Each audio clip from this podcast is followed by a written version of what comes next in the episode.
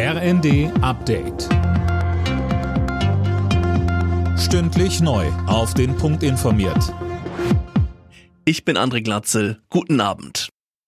Tennis-Ikone Boris Becker muss hinter Gitter. Wegen Insolvenzverschleppung schickt ihn ein Londoner Gericht für zweieinhalb Jahre in Haft. Imme Kasten. Direkt vom Gericht ins Gefängnis. Die zweieinhalb Jahre sind ohne Bewährung. Becker kann noch Rechtsmittel einlegen, muss die Haftstrafe aber erstmal antreten. Nachdem der dreifache Wimbledon-Sieger 2017 für zahlungsunfähig erklärt worden war, hatte er nach Überzeugung des Gerichts seine Finanzen nicht komplett offengelegt, sondern unter anderem den Besitz einer Immobilie in seinem Heimatort Leimen verschwiegen und verbotenerweise hohe Summen an seine Ex-Frauen Barbara und Lilly überwiesen.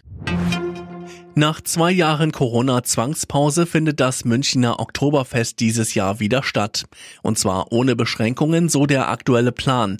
Das betont Münchens Oberbürgermeister Reiter. Es gibt weder Zugangsbeschränkungen um die Wiesen rum, noch zu den Bierzelten, noch gibt es Beschränkungen, was die Dichte der Besetzung der Bierbänke betrifft. Das ist aber auch richtig aus meiner Sicht, denn so eine halbe Wiesen, das funktioniert nicht.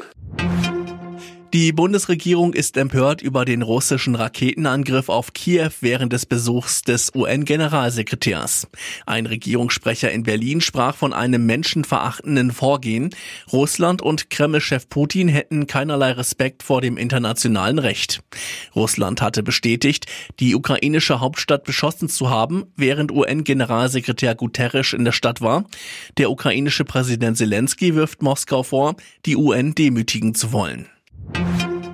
Mit sage und schreibe 300 kmh soll ein Raser in Bayern vor der Polizei geflüchtet sein. Wegen eines Staus auf der A93 musste er dann nahe der deutsch-österreichischen Grenze doch bremsen und wurde gefasst.